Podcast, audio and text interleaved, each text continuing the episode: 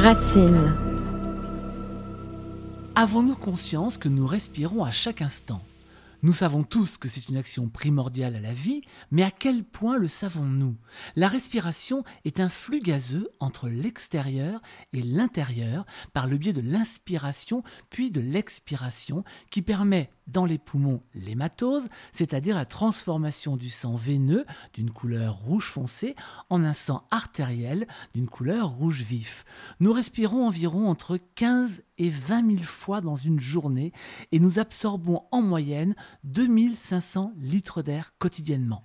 La respiration est indépendante de notre volonté et nous la pratiquons sans même avoir besoin d'y penser. Pourtant, il semblerait bien que nous soyons éclairés de prendre conscience de notre respiration justement et d'apprendre ou de réapprendre à respirer. Je vous propose une mini-série de podcasts en trois épisodes pour mieux comprendre et appréhender les intérêts de la respiration sur notre santé, notre environnement et nos émotions. Pour ce faire, j'ai fait appel à deux incontournables lorsque l'on aborde l'art du souffle. Daniel Kieffer, qui est fondateur du Collège européen de naturopathie traditionnelle holistique et président de l'Union européenne de naturopathie. Il est naturopathe, sophrologue ou encore psychothérapeute transpersonnel. Il est l'auteur de plus de 40 ouvrages. Il nous entraîne d'ailleurs dans les profondeurs de notre respiration à travers l'un de ses derniers ouvrages référence, Tout savoir sur la respiration, aux éditions Jouvence. Et dans un second temps, nous entendrons Leonardo Pelagotti, coach en respiration, fondateur de la méthode Inspire et praticien de la méthode Wim Hof. Pour ce premier épisode, je vous propose d'aller au cœur de notre respiration et d'en comprendre les enjeux de l'inné à la fonctionnalité. Bonjour Daniel Kieffer. Bonjour. Alors Daniel Kieffer, 700 pages sur la respiration dans ce livre Tout savoir sur la respiration. C'est dire quand même que la respiration, qui est un acte souvent inconscient, est particulièrement important à comprendre pour vous. Oui, et entre nous, je me suis, je me suis limité. J'aurais pu en écrire presque deux fois plus. Tellement, tellement les dimensions euh, physiologiques, énergétiques, euh, émotionnelles, euh, spirituelles, environnementales sont, sont, sont, nombreuses et riches, oui. Est-ce qu'on peut dire qu'il y a deux voies ou deux grandes formes respiratoires? La voie aérobie lorsque le corps est en activité physique et la voie anaérobie lorsque le corps est au repos. Oui, alors en fait, elles se, elles se complètent. On a mis ça en lumière il y a quelques années dans le cadre du coaching euh, corporel pour favoriser notamment la production d'énergie d'ATP au niveau des cellules, hein, le poumon de nos, de nos cellules. Et euh, c'est vrai qu'il y a une respiration plus exogène, où on va prendre l'oxygène de l'air et l'amener par les poumons dans le sang artérielle vers les cellules. Et puis, il y a cette respiration cellulaire qui est infiniment plus complexe, qui euh, prendrait des heures pour expliquer un petit peu le fameux cycle de, Krebs, qui était un, cauchemar pour beaucoup, j'imagine, en classe de, de quatrième. Et dans cette euh, intimité profonde de la cellule, la voix anaérobie, donc sans oxygène, produit une autre forme d'énergie. Sans entrer dans le, dans le détail, tout est question de présence de catalyseurs qui doivent être bien présents dans le corps, des vitamines, des oligoéléments, des, des enzymes, et une activité physique qui peut se faire dans ce cas avec des apnées notamment, euh, ce qu'on peut trouver dans la natation ou dans certaines formes de, de renforcement musculaire, par exemple. Naturellement, nous devrions respirer par le ventre. C'est le cas du bébé dont la respiration abdominale est naturelle, pourquoi est-ce qu'on perd ce réflexe en grandissant? Alors c'est vrai que le petit enfant respire comme ça. Quand il commence à marcher, il a ce côté petit Bouddha aussi, euh, le ventre un peu en avant. Il y a plusieurs raisons. déjà, le fait de se redresser et de grandir amène euh, une sangle abdominale naturelle pour maintenir la cohésion du, bassin, euh, bien gainer la partie lombaire, se redresser et petit à petit entrer dans la vie de, de l'adulte. Donc, euh, alors qu'à l'arrivée, bien sûr, les abdominaux sont passifs et la respiration est très très basse. Donc il y a cette première raison d'ordre quasiment adaptatif qui nous permet de rentrer dans le modèle euh, adulte. Tout le reste, je ne peux pas chiffrer, mais c'est au moins la moitié du, processus, est de l'ordre de euh, la construction du moi, la construction du je au sens psychologique. En psychologie, on dit que l'enfant le, intérieur habite dans le ventre. On dit que le moi social est dans le thorax. C'est d'ailleurs sur le thorax qu'on met les médailles. C'est là que l'on est gratifié. Euh, on bombe le torse. Cette programmation quelque chose quelque part parce qu'il s'agit vraiment d'une d'une modélisation sociale. On est on peut changer on n'est pas forcé d'appartenir à cette euh, ce troupeau de personnes euh, qui ne vivent que pour les honneurs légaux et le prestige. Eh bien la respiration thoracique devient une seconde nature tant que on ne s'est pas réconcilié peut-être aussi avec l'enfant intérieur. Alors il n'y a pas une mauvaise et une bonne respiration.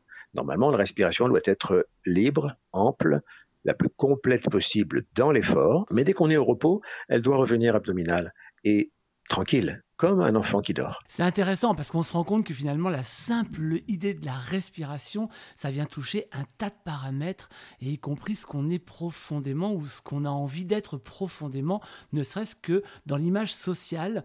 Euh, vous dites qu'il n'y a pas de bonne et de mauvaise respiration, ça veut dire que on sait que la majorité des gens respirent par le thorax et le haut du corps. Les personnes qui font de la musique, de la scène, du théâtre apprennent à re-respirer par le ventre. Est-ce que la respiration du haut du corps a malgré tout quand même des inconvénients majeurs? Alors, si elle est fixe, c'est-à-dire si elle devient une seconde nature et qu'on n'est plus capable de revenir au repos à la respiration basse, là on peut s'inquiéter parce qu'on est rentré dans un programme véritablement négatif et la perméabilité au stress euh, grandit de jour en jour et on se fragilise notamment au plan émotionnel. Parce que bien sûr, le moi social, il est indispensable, il est, il est naturel d'avoir une responsabilité, d'être respecté, de respecter les autres et d'avoir des jeux sociaux euh, dans la famille, dans l'entreprise, dans le monde. Euh, symboliquement, c'est la médaille dont je parlais. S'il faut recevoir une médaille, pourquoi pas? On va se la mettre sur le thorax. Mais si je ne vis que pour ça, si je suis égocentré à ce point, eh bien, je vais me fragiliser au plan émotionnel parce que je sidère, je bloque mon plexus solaire et mon plexus euh, euh, mésentérique, plexus du ventre, le, le hara, comme on l'appelle euh, au Japon, et qui est finalement euh, le cerveau abdominal, dont on parle beaucoup aujourd'hui en, en neurosciences. Après, pour terminer sur le thorax, j'ai envie de dire, c'est quand même l'espace du cœur. Donc, euh, si le cœur est joyeux, on respire à plein poumon par le thorax. Si on, on est en situation d'exaltation euh, artistique, amoureuse, euh, spirituelle, euh, la respiration, elle, elle, elle dit entrer en moi. C'est le oui et la vie. Et là, il n'y a plus de limite. On est souple des clavicules jusqu'au périnée. Le reste, c'est le fruit d'une expérience qui fait qu'on a le corps de notre histoire, mais on a aussi la respiration de notre histoire. Je pense aux, aux travaux de, de, Wilhelm Reich, psychothérapeute, psychiatre absolument génial, hein, qui a, est un dissident de Freud. C'est le premier qui a osé dire quand même que s'inscrivaient dans notre corps des anneaux de tension, qui correspondent d'ailleurs presque exactement au chakra euh, de la philosophie de l'Inde. Et en fonction des conflits et des tensions, on va être bloqué dans les épaules, dans la poitrine, dans l'estomac, dans l'abdomen, dans le périnée, etc. Alors il y a, d'autres respirations, vous venez de les aborder un petit peu rapidement, c'est la respiration claviculaire, la respiration rénale, ou encore, vous l'avez cité, la respiration hara, euh, qui est une respiration très basse. Quand on oui. découvre ces respirations et les positions qu'il faut euh, avoir pour les faire, c'est tellement peu naturel que ça fout presque les jetons. C'est bien d'être accompagné, c'est vrai. Maintenant, la claviculaire, hélas, on l'a fait sans le savoir quand on est hyper stressé dans un climat de peur et de culpabilité, d'hyper responsabilité. Ça, c'est les épaules. Les épaules se lèvent, se tendent. Quand vous touchez les muscles trapèzes au-dessus de, votre épaule, ils sont douloureux, ils sont tendus, ils sont, très sensibles. Et euh, ça amène la respiration quasiment dans la partie très très haute des poumons. On voit souvent d'ailleurs des gens qui ont des euh, muscles au niveau du cou euh, sous tension, tellement ils inspirent à fond. Et ça, c'est le cas extrême qu'on subit. Et en fait, celle-là, c'est pas une respiration qu'on va cultiver sur un mode santé. Il faut plutôt la, en prendre conscience pour la lâcher. Alors que la rénale, la rénale, on va la, la, la, découvrir si on fait un peu de d'aïkido, par exemple. Hein, si même on est très souple, profs, hein, hein, si on est très souple, oui, aussi. Bah, si, vous posez vos mains sur vos reins et que vous penchez un petit peu en avant, il suffit après d'imaginer que vos poumons sont sous vos mains, vous gainez un petit peu les abdos devant et vous dilatez la région des reins. On le sent, hein. J'ai une main sur mes reins, je me penche en avant de quoi 20 ou 30 degrés, j'inspire, je sens très très bien ma taille qui se dilate. Alors, j'ai pas déplacé, bien sûr, mes poumons dans mes reins, mais j'ai amené un mouvement conscient de pression diaphragmatique vers la zone rénale, ce qui s'avère intéressant notamment en cas de fatigue, euh, quand on a besoin de préparer une action, pour faire appel à du courage. C'est une respiration qui amène ce côté un peu chevalier, un peu, un peu samouraï. Et puis la troisième que vous citiez, c'était quoi? Le hara. Oui, c'est déjà bien difficile de faire respirer par le ventre les gens. Alors là, c'est encore un peu plus bas. C'est vraiment entre le nombril et le pubis. Et euh, quand on va visiter cette euh, partie du corps euh, avec non seulement la conscience, mais avec les doigts, on s'aperçoit souvent que c'est une partie de notre ventre qu'on n'habite pas, qui est un peu froide, un peu trop molle, ou au contraire un peu sous, la défensive. Or, ça correspond en Inde au deuxième chakra, Svadhisthana, qui se traduit quand même par notre propre demeure. Ça veut dire que depuis 4 à 5 000 ans, les Indiens nous disent, tiens, tiens, euh, n'oublie pas que tu habites là aussi. C'est ta mhm. maison, le bas-ventre. Et nous, dans notre culture judéo-chrétienne, bah, vous imaginez bien que tout ce qui est un peu au-dessous de la ceinture, euh, euh, c'est de l'ordre du tabou, de l'interdit ou euh, pipi caca. Hein. Autre chose qui est très intéressant aussi, c'est les soupirs. Donc vous parlez des soupirs et vous dites en fait que ce sont des passages de la tension au repos. Ça veut dire que la fameuse maxime soupir n'a point ce qu'il désire finalement n'est pas juste. Le soupir est un passage nécessaire dans le processus de la respiration? Il est spontané dans la journée, mais assez fugace, euh, euh, souvent associé à un bâillement, euh, dans des périodes de transition. Mais c'est vrai que au-delà de la psychologie, soupirer, c'est vraiment lâcher. On est vraiment dans quelque chose de l'ordre de l'abandon. Un élastique a été tendu trop longtemps, il faut qu'il se détende. Et oser respirer, c'est probablement chez nos patients euh, une des premières techniques de relaxation, même de réapprentissage de, euh, du schéma corporel, du bien-être corporel. Soupirer notamment avec les épaules, c'est très très simple, mais en, en gonflant la poitrine à fond, on monte les épaules jusqu'aux oreilles, on sent bien la tension, on fait une seconde d'arrêt sur image, on prépare son soupir et on lâche par la bouche sans aucune retenue, et encore après, deux, trois secondes de conscience euh, du bien-être qui s'est installé. Faites ça de temps en temps dans la journée, ça fait partie des mini relaxations, des relaxations express extrêmement efficaces. Le bâillement, c'est le même constat? Le bâillement, c'est le même constat, avec en plus souvent pas mal d'interdits sociaux. Il faut pas bâiller en société, il faut mettre sa main devant sa bouche. Ça donne l'impression qu'on s'ennuie. Euh, il y a plein de connotations, hélas, au, bâillement. Regardez les mammifères, ils bâillent tous, hein. généreusement, les chiens, les chats, les, vaches. Euh, le bâillement, c'est un petit peu mystérieux encore au plan euh, neurosciences, parce qu'on observe que c'est presque toujours dans des périodes de changement ou de pré-changement, par exemple le réveil, le coucher, l'appel de l'appétit, euh, l'appel de la sieste, euh, l'envie de quitter une réunion, etc., sont des appels de changement. Et euh, il y a quasiment que les ostéopathes et les chiropracteurs qui ont montré combien c'était important au niveau des, du rythme là on va pas détailler, mais de ce qu'on appelle la respiration du crâne et de tout un liquide qui est dans le cerveau, entre le crâne et le sacrum. Et c'est, pour faire simple, très très bon pour notre système nerveux de bailler. C'est comme une remise à zéro des compteurs. C'est comme euh, on se pose et on peut repartir dans quelque chose de plus serein. Il faut s'offrir des bâillements souvent, souvent dans la journée. À 95 degrés, on parle beaucoup d'alimentation. Est-ce que la qualité de notre alimentation peut avoir un impact sur notre respiration? Par exemple, vous dites, et j'ai appris ça, je ne savais pas, que sur la langue, dans la bouche, il y a des micro-chakras, je vais y arriver, qui vont alimenter finalement les chakras principaux. Est-ce que la qualité de ce qu'on mange va impacter ou pas notre euh, respiration? Oui, ça fait penser à plusieurs choses intéressantes. Il y a déjà tout l'aspect pathogène d'une alimentation trop grasse et trop sucrée qui va générer des mucus, un épaississement notamment de, notre système lymphatique. Et on a démontré depuis très longtemps que quand on crache, quand on mouche, tous ces mucus qui ressortent dans les troubles hivernaux, euh, du petit rhume jusqu'aux bronchopathies, euh, c'était des, tentatives d'élimination du corps de euh, ces déchets dont l'origine est essentiellement alimentaire.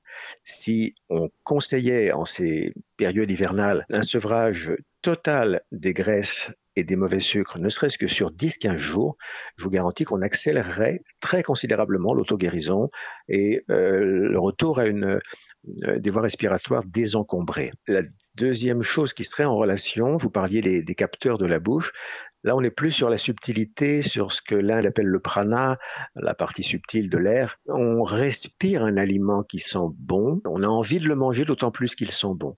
Tous les animaux font ça, c'est encore une fois lié à l'instinct. Et ça marche bien chez les enfants, ça marche bien quand on est entraîné à une alimentation un petit peu plus vivante, comme on l'appelle, c'est-à-dire euh, un peu plus riche en cru. Euh, ça marche pas avec tout ce qui est très cuisiné, c'est vrai. Euh, on triche un peu, et là, on n'est plus sur les mêmes circuits neuronaux euh, d'instinct. On passe sur le plaisir, la culture, la gastronomie, c'est autre chose. Mais si on prenait le temps déjà de respirer ces aliments, on en capterait non seulement les arômes, mais une partie de l'énergie vitale.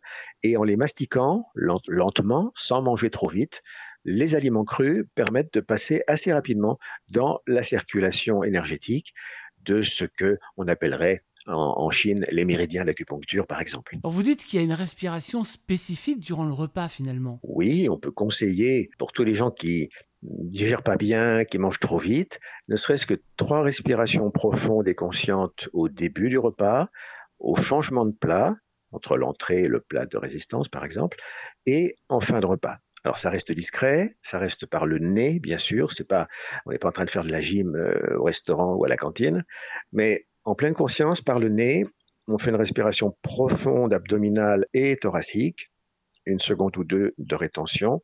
On expire par le nez lentement, lentement. On fait ça trois fois. Et ça ramène de la zénitude, comme on dit aujourd'hui, dans son, dans son repas. C'est tout simple. Alors vous parlez du nez justement, et, pour favoriser la respiration, parmi les préceptes de la médecine chinoise, on conseille l'hygiène nasale, c'est-à-dire se nettoyer les narines. Est-ce qu'il faut vraiment se nettoyer les narines régulièrement? Est-ce que vous êtes plutôt pro euh, nettoyage nasal? Alors oui, mais sans excès et sans habitude. Euh, je pense que tout ce qui devient euh, un dogme ou quelque chose qui nous fixe pas forcément bon. Par cure, oui, euh, surtout dans les période un peu hivernale, quand on est un peu plus encombré.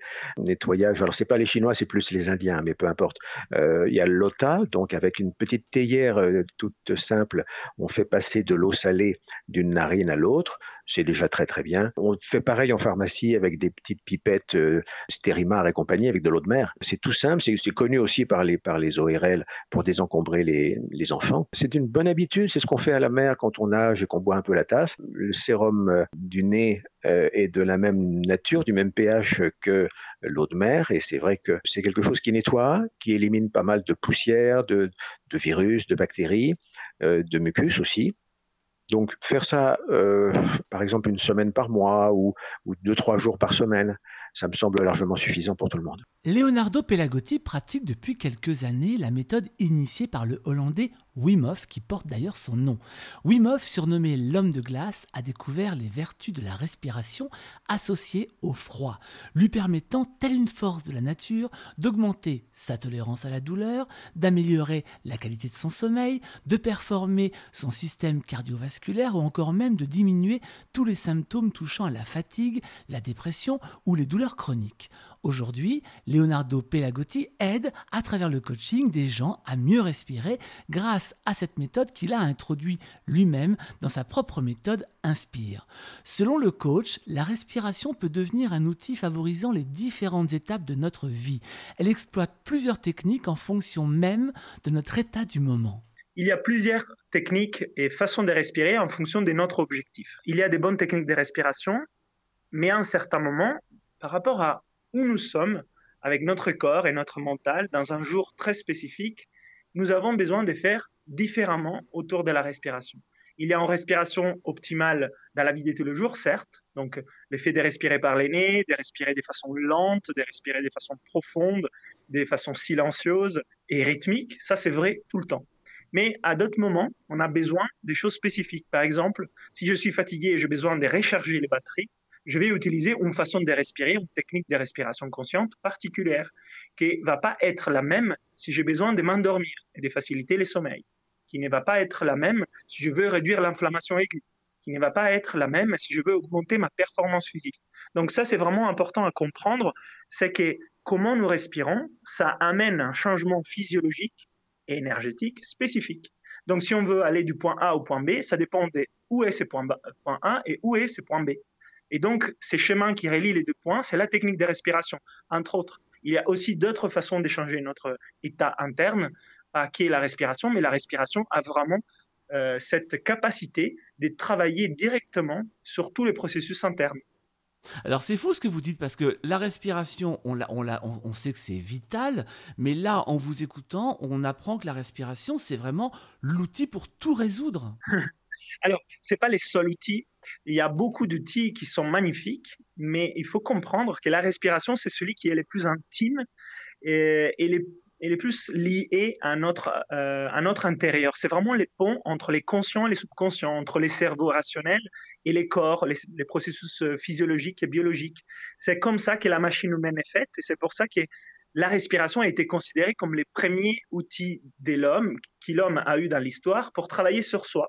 Que ce soit vraiment les corps, donc comment on se sent, mais que ce soit aussi en état des, des méditations, en état des consciences modifiées, ou même un travail spirituel c'est un outil qui a plusieurs facettes, qui a l'air incroyable, même parce qu'il est tellement intimement lié avec les processus biologiques et qui en même temps on peut, de façon volontaire, les modifier, qui nous donne vraiment accès euh, comme un panel de contrôle à notre machine, et notre machine, c'est les corps.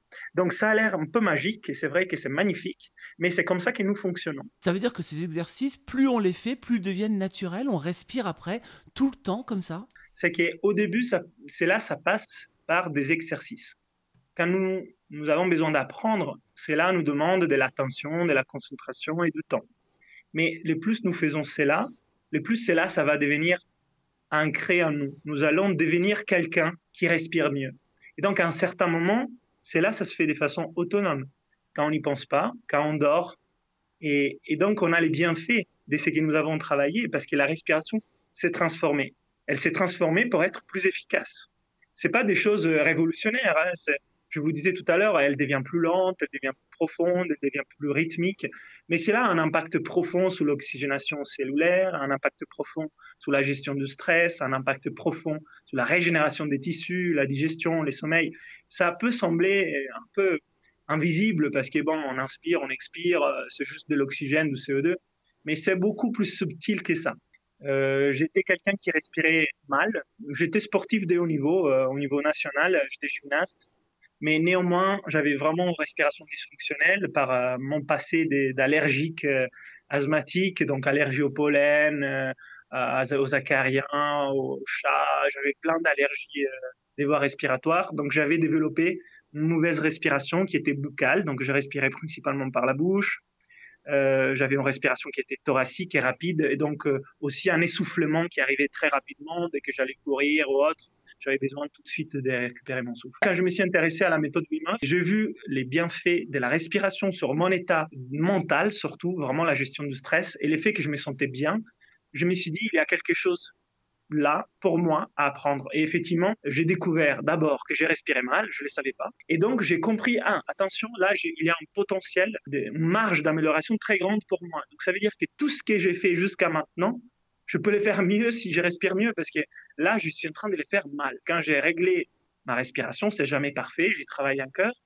Effectivement, il y a tout un tas de choses positives qui arrivent dans la vie de tous les jours. Donc, ça améliore la qualité de vie. C'est vraiment devenu en passion et même en, finalité, c'est mon sens euh, de pouvoir transmettre ça au plus grand nombre, parce qu'en fait, nous négligeons ces piliers de la santé et de la vitalité complètement. Qu'est-ce que ça a changé concrètement en vous dans votre vie de tous les jours? La première, je dirais, par rapport euh, à la gestion du stress, parce qu'effectivement, par rapport à mon tempérament et mon caractère, c'était un point difficile, des fois, la gestion du stress, dans ma carrière de gymnaste, dans mes études, au travail. Donc ça m'aide énormément, calmer mon souffle, calmer mon mental, calmer mon corps. Et puis, euh, par exemple, je digère beaucoup mieux et aussi je récupère beaucoup plus vite suite aux entraînements. Moi, j'étais un sportif de haut niveau, je m'entraînais tous les jours 4, 4 à 5 heures.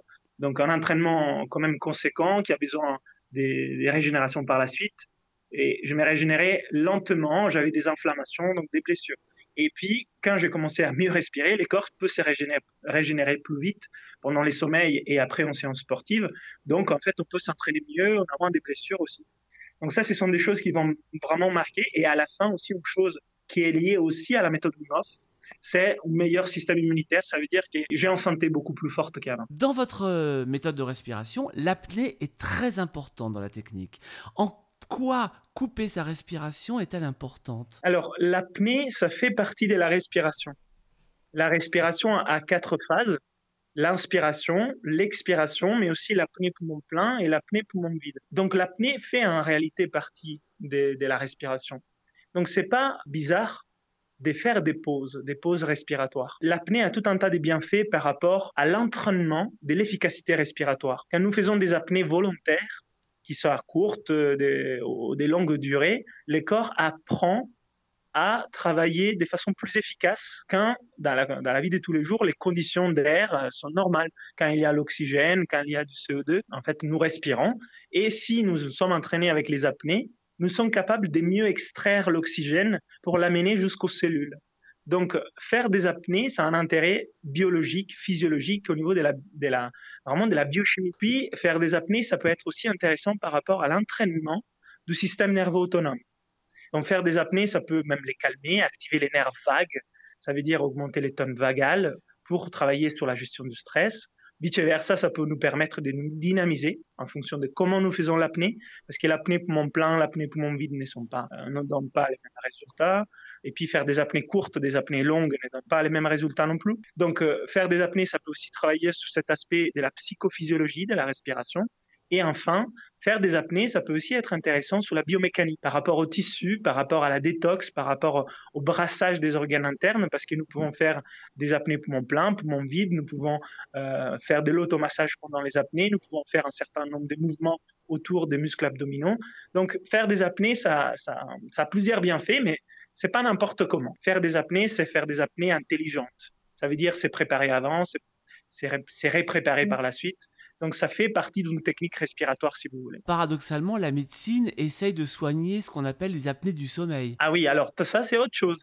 Parce que vous voyez, l'apnée du sommeil, c'est involontaire et pas consciente. Ça veut dire que nous dormons et au moment où nous devons nous régénérer pendant les sommeils, en réalité, nous sommes en train de faire un entraînement d'apnée.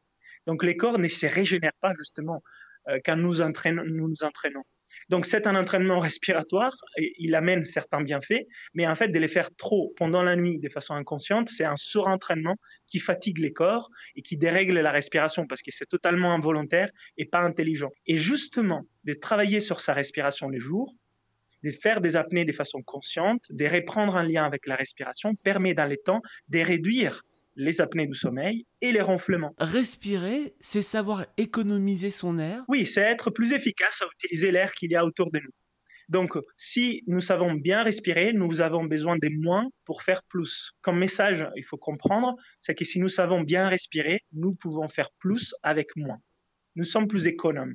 Donc, c'est comme si on pouvait manger moins et en extraire plus d'énergie. C'est comme si on pouvait euh, faire les mêmes travails physiques et entraînements en consommant moins d'énergie. Vous voyez, donc c'est intéressant. Quel serait le premier exercice là qu'on pourrait donner euh, pour commencer à, à, réapprendre à respirer? Alors la première chose, c'est de respirer par les nez tout le temps. Les jours, la nuit, quand on bouge, quand on bouge pas d'avoir conscience du fait qu'on utilise les nez, qui est notre organe de la respiration. La deuxième chose, c'est d'être conscient de respirer avec les diaphragmes, qui est les muscles de la respiration. Donc simplement, on est en train d'utiliser les, mécanismes du corps. Hein.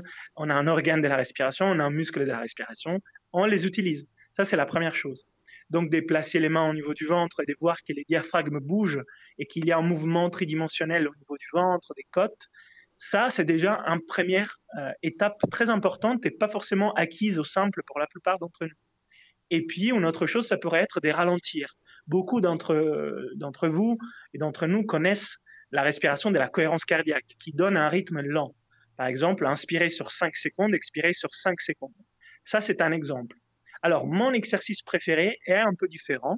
Donc, je respire par les nez, je respire par les diaphragmes, mais J'inspire sur 3 secondes et j'expire sur 6 secondes. Cela permet d'être plus détendu, ça donne plus de détente.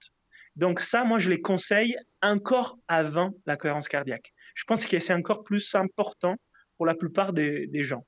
Donc, inspirez 3 secondes, expirez 6 secondes, inspire par les nez, expire par les nez, et on utilise les diaphragmes. On pose les mains au niveau des côtes et du ventre. Et on voit que c'est là, ça bouge de façon tridimensionnelle. Et la poitrine, les épaules ne bougent pas. Si on arrive déjà à faire ça 5 minutes, 3 fois par jour, c'est déjà très bien. Pour la plupart d'entre vous et d'entre nous, nous allons voir des, bienfaits déjà juste en faisant ça. Je vous invite à découvrir le livre de Daniel Kieffer, Tout savoir sur la respiration aux éditions Jouvence et à retrouver Leonardo Pelagotti sur le www.inspire-potential.com. À présent, à vous de jouer et rendez-vous surtout pour le second épisode de cette trilogie sur notre respiration.